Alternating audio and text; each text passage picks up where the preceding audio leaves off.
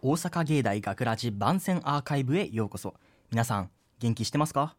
本来は番宣ということで放送本編に触れながらみんなで会話をしていくコーナーなのですが今回は違います。10月1日放送の学ラジはいつものラジオドラマとは違い企画ものになっています。テーマは SE 学ラジ B 班のメンバーに幸せな音を録音してきてもらい SE の面白さに触れる内容になっています。そして今回のアーカイブでは時間の都合上放送本編で流すことができなかった SE たちを皆さんにお届けできればと思っております。それでは参りましょう。SE1 本目です。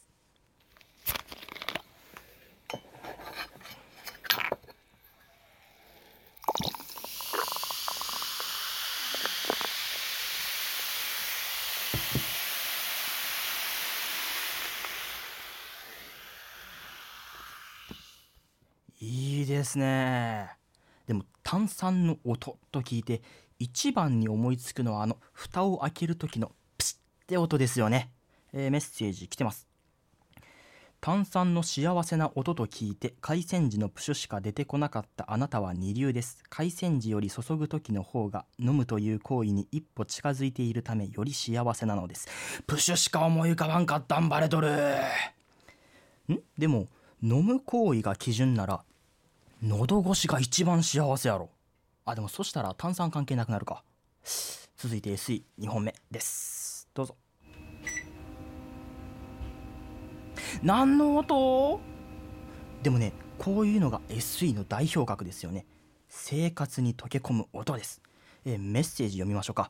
エアコンの起動音に決まってるやろ。わかるか？でもねエアコンの起動音。これ身近に潜む幸せな音ですよね。こういうものに気づける人間になりたいですね。3本目参りましょう。どうぞ。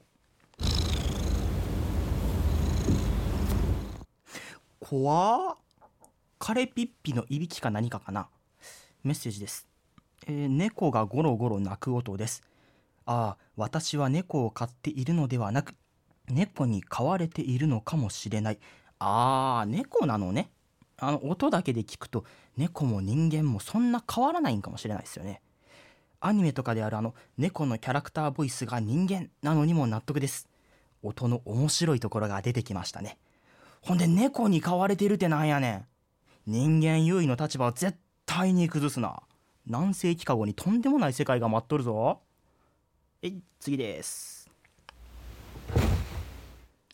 音で世界は広がるけど音では何も見えん。えーメッセージにはベッドに入る音と書かれています。ちょっともう一回聞こうか。飛び込んどる。ベッドに入るなんて名前らしいもんじゃないですよね。ベッドに入るならあのゴソゴソゴソポフ？みたいなんが普通じゃないんですか？てんてんてんボスンやったで。あ待ってあのさっきの猫と一緒に流してみようか。あのベッドから猫いける？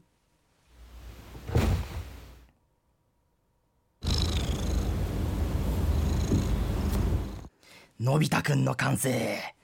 音ってほんまおもろいな。まさに無限の世界が広がってるよね、えー続いての SE お願いします。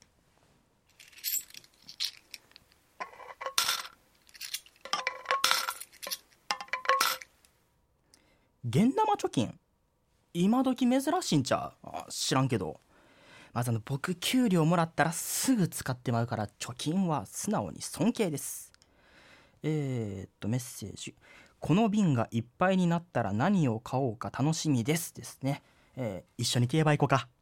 放送日翌日はスプリンターズステークスや。俺はシュネルマイスター塾で考えてるよ。その金が何倍にも膨れ上がるで、えー続いての SE です。これはタイマーやな。俺でも分かった。えー、っとカップラーメンを待つタイマーです。うん。このピピピって音で幸せ感じられるんやったら、お前次元爆弾でやばい瞬間でも幸せ感じてそうやな。あのぜひともコナン君と一緒にお出かけしてください。続きましてはこちらの SE です。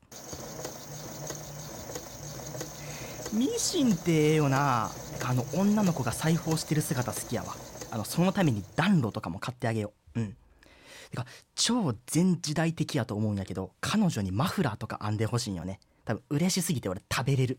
うん。はい彼女募集中です。てかこの子と付き合えばええんちゃう？え？ああかんあかん。一人で盛り上がりすぎた。メッセージも読もうか。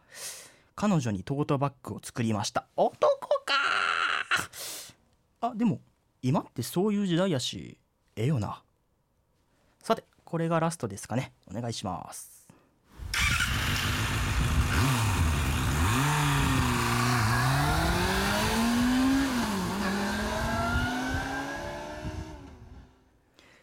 かっこよ。え？かっこよ。走り去るまで入っててスーパーグッドやね。友達に置き去りにされた記憶まで蘇ってきたけども。メッセージも読んどこうか。さあいよいよだ。集中。スピード。僕は速い。カーズ見たら車乗るやろ。そんなあなたに一つアドバイス。ハンドルを右に切ると左に曲がります。終了。皆さんどうでした？SE の面白さを感じていただけたのではないでしょうか。音という限られた情報だけで広がる世界。ぜひともあなたの想像力で世界を広げてみてください。そこには無限の可能性を秘めた無限の世界が広がっています。その世界であなたと語れることを楽しみにしています。